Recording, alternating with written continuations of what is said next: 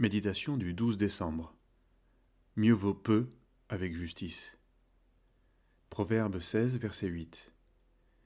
Mieux vaut peu avec la justice que de grands revenus avec l'injustice. Il ne faut pas se mentir, chacun à sa façon aime la facilité de la vie, le plaisir et la gloire des hommes. Chacun aspire à un paradis terrestre. Voilà pourquoi nous avons tous au fond de nous-mêmes une révolte plus ou moins consciente, qui est la frustration de ne pas pouvoir satisfaire pleinement tous nos désirs.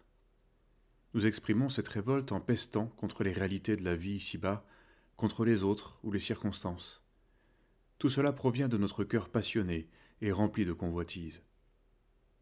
L'homme charnel considère toujours que ses désirs sont légitimes. Il entre en guerre pour vaincre ceux qui s'opposent à ses projets. Il lutte pour vivre, pour s'enrichir, et pour gagner. Cela se révèle dans les sports de compétition, par exemple.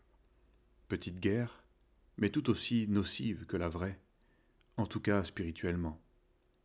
Il faut être le plus fort, vaincre l'autre, si possible en l'écrasant. Honnêtement, le sport ne se résume-t-il pas à vouloir gagner pour satisfaire son appétit de richesse et de gloire? Et le mystère est qu'en général, on trouve naturel que ces champions gagnent des sommes colossales alors qu'on ne supporte pas l'enrichissement de ceux qui ont travaillé dur et avec persévérance. Il y a une telle perversité dans notre monde et dans notre cœur. La soif de posséder et de dépenser est sans fin. Cette vie de vanité laisse les hommes dans un vide profond et un grand désespoir. Ne vous y trompez pas, on ne se moque pas de Dieu. Ce qu'un homme aura semé, il le moissonnera aussi.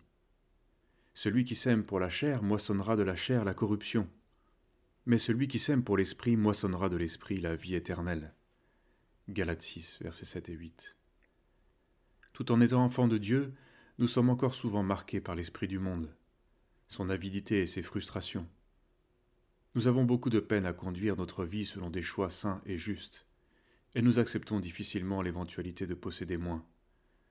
Mais laissons-nous conduire par la pensée du Seigneur. Renonçons à combattre pour les biens et les gloires de la terre. Choisissons le combat de la foi pour les biens spirituels et les richesses éternelles.